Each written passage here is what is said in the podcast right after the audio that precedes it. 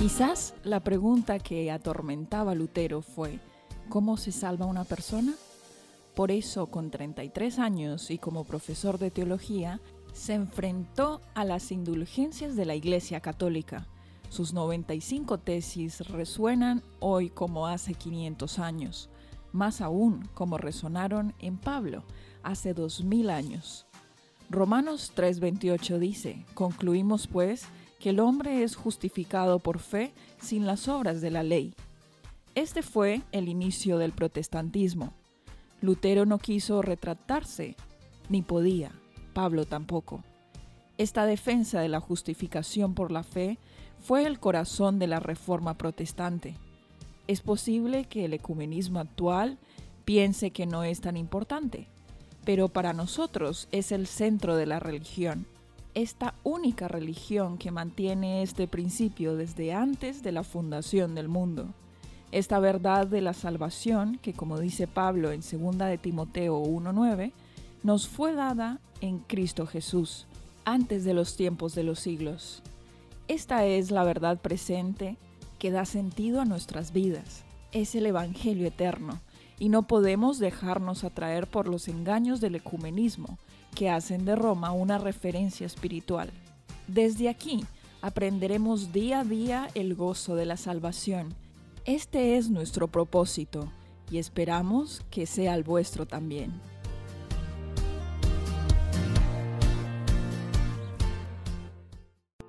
Damos la bienvenida a todos nuestros oyentes a un nuevo programa de Berrionetaco, Tiempo de Buenas Noticias. Hablaremos acerca del Evangelio eterno, aprenderemos un poco más acerca de las buenas nuevas de este Evangelio eterno que justifica por la fe. Bienvenido otra vez, Dan. ¿Qué tal estás? Muy bien. Bueno, eh, quiero iniciar este, este programa hablando un poco acerca de los creyentes gentiles, estos, estas personas que eran gentiles y se convirtieron al cristianismo. Pues eh, se puede afirmar que los judíos insistían en que los gentiles convertidos se circuncidaran y que guardaran toda la ley ceremonial, y que las leyes y las ceremonias judías debían incorporarse en los ritos de la religión cristiana. Esto lo dice Hechos de los Apóstoles en la página 154. Entonces, la pregunta interesante o las preguntas serían aquí, puede ser que de algún modo estemos imponiendo sobre los demás cargas que no son necesarias. Puede ser que estas cargas estén más relacionadas con tradiciones que con mandatos divinos. Si es así, ¿de qué forma? Sí, es verdad que mm, a veces eh, hacemos de las normas leyes y no son las leyes especialmente de Dios, ¿no? Eh, como estamos hablando en este en esta serie en esta serie, en estos capítulos del libro de Romanos, los creyentes eh, gentiles eh, venían a la iglesia, se hacían cristianos y se les imponían pues unas tradiciones que no tenía que no tenía mucho sentido, ¿no? Y ahora mismo nos podríamos ya hemos dicho otras veces en días anteriores como nuestro error puede ser el mismo de una forma más sutil, ¿no? Podemos hacer que las personas entiendan el cristianismo sin ese evangelio eterno, sin ese gozo de la salvación, porque nosotros imponemos más normas. ¿En qué normas podríamos preguntar, no? Pues la alimentación, las modas, la forma de pensar, de vestir, y eso teníamos que tener mucho cuidado. Eso es una... Especialmente si queremos alcanzar a nuevos creyentes. Sí, y que cada uno tiene un desarrollo. Tenemos que diferenciar lo que son las, las formas de lo que es la religión. Y, eh, y, nosotros podemos tener ese mismo error, ¿no? Cuando vienen, vienen personas y empiezan a conocer a Jesús, empiezan a gozar, es un privilegio, es un gozo, ¿eh? El sentirse acompañado por Jesús. El que lo ha sentido, lo ha sentido, ¿no? Sí. En momentos de... Se siente el pecho lleno y la cara sonriente. En momentos de enfermedad, en momentos de dificultad, en momentos de soledad. Es una esperanza y es un gozo que solo los creyentes saben la medida que tiene, ¿no? Y cuando nosotros lo empezamos a adornar y a poner más cosas, más cosas de, de propias, más que lo que es el Evangelio, empezamos, empezamos a desvirtuar empezamos a desvirtuar el, el, Evangelio. ¿no? Tenemos que tener mucho cuidado, mucho cuidado. Hubo, eh, el otro día también comentamos que tenemos una herramienta útil y fuerte, que es la Iglesia. ¿no? En la época de Pablo fue eh, importante el concilio de Jerusalén. El concilio de Jerusalén vio que había un problema. Vio seguro, estoy seguro que les llegarían hasta ellos por parte de Pablo y otros apóstoles noticias de cómo estaban siendo inquietados los nuevos creyentes gentiles con esas prácticas que no tenían mucho sentido. Estamos hablando de la circuncisión y de los ritos sacrificiales que incluso mantenían, ¿no? Y les llegaron, les llegaron esas, esas noticias y fue una preocupación. Hicieron ese concilio para ver cómo corregían, cómo corregían. Y podemos leer, no sé si tienes ahí el texto de Hechos 15, versículo 29. Sí, Hechos 15, 29 dice que os abstengáis de lo sacrificado a ídolos de sangre, de ahogado y de fornicación, de las cuales cosas si os guardaréis, bien haréis. Bien. Pasadlo bien. Pasadlo bien. Eh, esa, esa cantidad de ritos externos, de ceremoniales, ellos lo resumieron. Ellos no entraron a la ley moral, no entraron, no entraron a, a cuestionar el no matarás, el guardarás el sábado, no entraron. Simplemente todas esas leyes ceremoniales que querían imponer los judaizantes, por llamarles así, se les llamaba así, judaizantes, eh, lo resumieron simplemente para un beneficio de los mismos creyentes, ¿no? Que se abstuvieran, que se abstuvieran de las carnes ofrecidas a los ídolos, de la fornicación, de la carne de animales estrangulados con sangre. Bueno, es interesante también observar unos versículos antes de, de lo que acabamos de leer de Hechos 15, en este caso versículo 10, dice que Pedro describió estas leyes antiguas como un yugo, o sea, como una carga que no habían podido soportar. El Señor que instituyó esas leyes, ¿acaso las convertiría en un yugo para el pueblo? Pues eso no parece ser así, sino que algunos de los líderes, con los años y mediante sus tradiciones orales, habían transformado en una carga muchas de las leyes que se suponían que debían de ser para bendición. Como tú mencionaste anteriormente, el concilio trató de salvar a los gentiles de estas cargas y observa que, no hubo ninguna mención ni cuestionamiento de, los diez mandamientos. O sea, eso no se puso en duda. No se puso en cuestión. El Evangelio es, es el, eh, el centro del Evangelio, es el, el cumplimiento de la ley moral por parte de Jesús. Y no se puso en cuestión nada tanta esa crítica que hay al sábado, no, no, no, ellos seguían cumpliendo y guardando el sábado, ¿no? Independientemente de los otros nueve, de los otros nueve mandamientos. Entraron a las formas externas y simplemente como un acto, pasadlo bien, acaba, ¿no? Eh, os va a venir bien, era como decir, mira, cumplir esto y os va a venir bien. ¿Y qué hablaba? Pues de las carnes ofrecidas a ídolos que tenían muchas connotaciones idolátricas. Eh, la sangre en, la, en los animales hoy se ha podido comprobar hace muchos años que hay que desangrar a los animales para comer la carne. En esa época pues parece que había rituales para que no se desangrasen y comieran la sangre. Incluso comían y hay también eh, algunas tribus en África que, come, que toman la sangre directamente de los animales. Me estás haciendo dar un poco de repugnancia. Sí. Bastante. También, hablaba de, la fornicación y, y, del adulterio en un sentido de de que es una forma de vivir, de complicarte la vida, por decirlo así, y que no lleva a de traerte más problema para tu vida y que no lleva a ningún a ningún fin positivo, ¿no? Entonces ellos resaltan eso. Bueno, una cosa que el concilio quería asegurarse también es que estaban unidos a ellos en Jesús y que los gentiles no hicieran cosas que fueran ofensivas para los judíos en este caso. Por lo tanto, los apóstoles y los ancianos acordaron instruir a los gentiles por carta para que se abstuviesen de, lo que tú mencionaste, fornicación, carnes ofrecidas a los ídolos, de la carne de animales estrangulados y de sangre. Algunas personas dicen que debido a que la observancia del sábado no se mencionó específicamente, no debió haber sido para los gentiles. No, no, bueno, esto ya lo, hemos, lo acabamos de decir, ¿no? Como la ley moral no estaba en cuestión, no estaban, eh, no, ese concilio se, se hizo, se realizó, el primer concilio.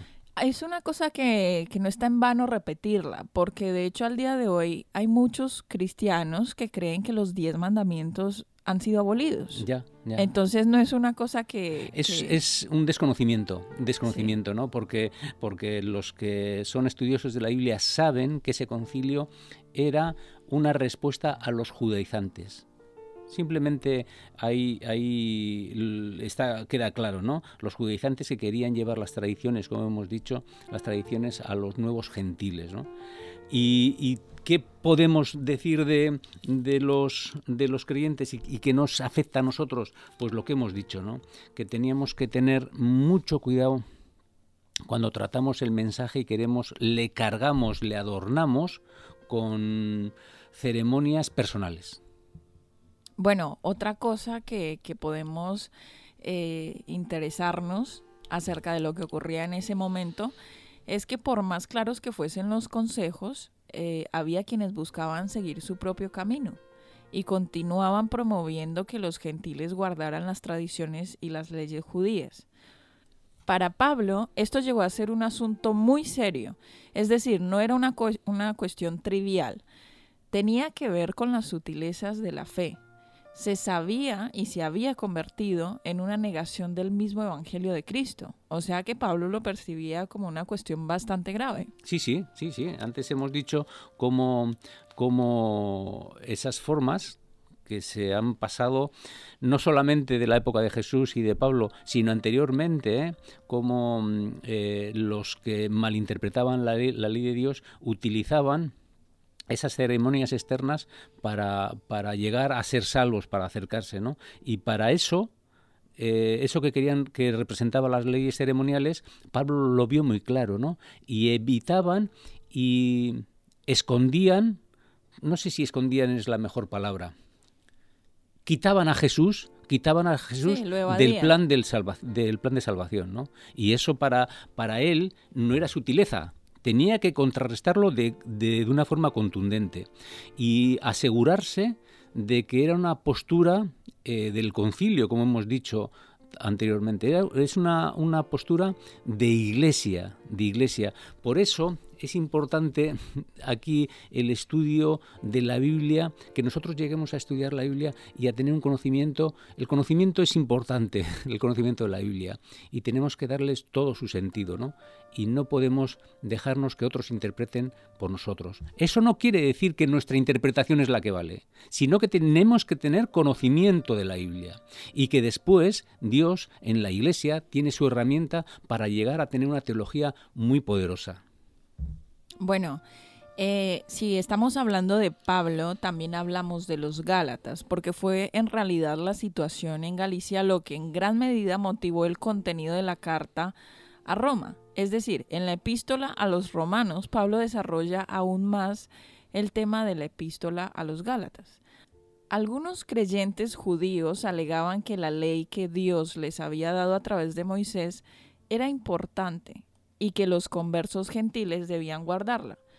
Pablo estaba tratando de mostrar el verdadero lugar de esta ley y su función, o sea que no quería que esta gente se instalara en Roma como lo había hecho en Galicia. Sí, eh, y más adelante en ediciones posteriores podemos quizás estudiar más el libro de Gálatas. Para mí son, aparte de los cuatro evangelios, eh, son una parte fundamental, parte fundamental, el libro de Romanos y el libro de Gálatas, porque va directamente, directamente al corazón del evangelio. Y sí, él veía que en, en, en, Galacia, eh, había habido un problema y él lo trató de, de resolver. Y en Roma quiso anticiparse, quiso anticiparse a los judaizantes, sí, sí.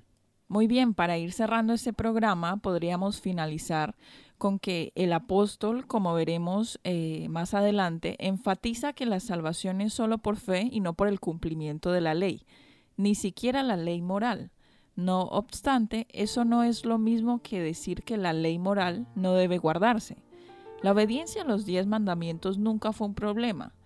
Los que hacen de esto un tema están releyendo en los textos un asunto contemporáneo que Pablo no estaba tratando. No, no, es, así. Y es así. E, esa renuncia a los diez mandamientos es un problema de, interpretación y de conocimiento. ¿eh? Y por no pensar que de, mala intención. El, el entender que Romanos y Gálatas decir que las cartas de una forma eh, sustentaron y abolieron los diez mandamientos es un error. ¿Por qué debemos guardar los, los diez mandamientos si no, si no nos salvan, no? Esa sería la pregunta que subyace. Si los diez mandamientos no nos salvan, ¿por qué tenemos que guardarlos? ¿no? Pues Porque protegen nuestra, nuestra integridad. Sin duda, sin duda. Y es el carácter perfecto de Dios. La ley moral es el carácter, es su propio dedo el que escribió la ley, la ley moral. Eh, sí, son principios en mi relación con, los demás y con Dios. Son principios que nos, nos, hacen entender mi relación con Dios, los cuatro primeros mandamientos, y los otros seis, mi relación con los demás. ¿no? Y es una renuncia a tener mandamientos propios. Bueno, ahora te hago una pregunta. ¿De qué manera podemos responderle a una persona que afirma que el sábado ya no es obligatorio para los cristianos? Bueno, eso es lo que, lo que estoy tratando de comentar, ¿no? Que la ley moral eh, es una renuncia a tener principios propios y aceptar lo que Dios me ofrece. ¿Cómo puedo decir? Porque es un desconocimiento. El concilio de Jerusalén solo trataron la ley ceremonial, que era lo que los judaizantes estaban empeñados. No entraron a valorar podemos decir que seguían guardando el sábado, seguían guardando el sábado. Y como hemos dicho, eh, sin duda alguna, ¿por qué debemos guardar esa ley moral? Porque son los principios de Dios. Porque hace que nosotros no tengamos principios propios, que no tengamos mandamientos propios, por, así decirlo, ¿no? Y que son eh, el reflejo del carácter de Dios. Podríamos resumirlo en eso. ¿Por qué tenemos que guardar los diez mandamientos? Primero es el carácter de Dios, me hace o tengo que renunciar a principios y mandamientos propios a los que somos tan dados. ¿eh? Bien, entonces, y lo último es mi relación con Dios, es el que ordena mi relación. ¿Por qué tenemos que guardar los mandamientos? Porque es lo que ordena cómo ordeno mi relación con Dios y mi relación con los demás. Como hemos dicho, ¿no? Por eso tenemos que guardar los diez mandamientos. Que no estaba en cuestión, repito, en el concilio de Jerusalén. ¿Y cómo mostramos la verdad del sábado de una manera que no comprometa la integridad del Evangelio? Bien, el Evangelio son buenas nuevas. Es Dios ha muerto por mí y es el que me salva. La, la relevancia que tiene el sábado es, de alguna manera, Jesús murió por el sábado también. Reivindicó el sábado, reivindicó esa ley moral, esa ley moral. Él la cumplió toda y por eso murió por eso murió. Eh, era insoportable para los que lo rodeaban. ¿Cómo podemos resaltar que el sábado no estaba en cuestión? Claro, el Evangelio es Jesús, son las buenas nuevas. Y el sábado era parte del cumplimiento que Jesús hizo. Entonces no podemos separarlo. Claro. Podríamos decir si que estuviera abolido, él no lo hubiera cumplido. Claro, podríamos decir que podemos matar ahora, si, si no es el... No, no, Sí, porque es curioso que todos estamos de acuerdo con los nueve, pero con el, el único que estamos en problemas es con el cuarto. Y, y es curioso también porque refleja la autoridad de quien escribe los mandamientos. Sí, el hombre. No, no, concretamente es refleja la autoridad de quien escribió. Es Dios el mismo que dice qué día hay que guardar. No, me refiero a que los mandamientos han sido modificados sí, por sí. el hombre. Claro, esos mandamientos, como hemos dicho, que, que, nosotros, ¿por qué aceptamos? Porque tenemos que renunciar a nuestros propios mandamientos. Claro. Que al que no le sale el domingo, pues le sale otro mandamiento. Claro. Porque somos muy dados a ver la paja. Santificar las fiestas. Sí, ver la paja y, y, y en el ojo ajeno y no ver la viga que tenemos en el nuestro, ¿no? Sí. Entonces, bueno. el, el Evangelio es Jesús. El Evangelio eso tenemos que dejarlo muy claro. Pero Jesús murió por ese Evangelio. Muy bien, nos quedamos con este mensaje. Hemos llegado al final de este programa. Gracias por haber participado de él. Invitaros a que participéis en el próximo episodio de Tiempo de Buenas Noticias. Berrioneta Co. Hasta la próxima. Hasta la próxima.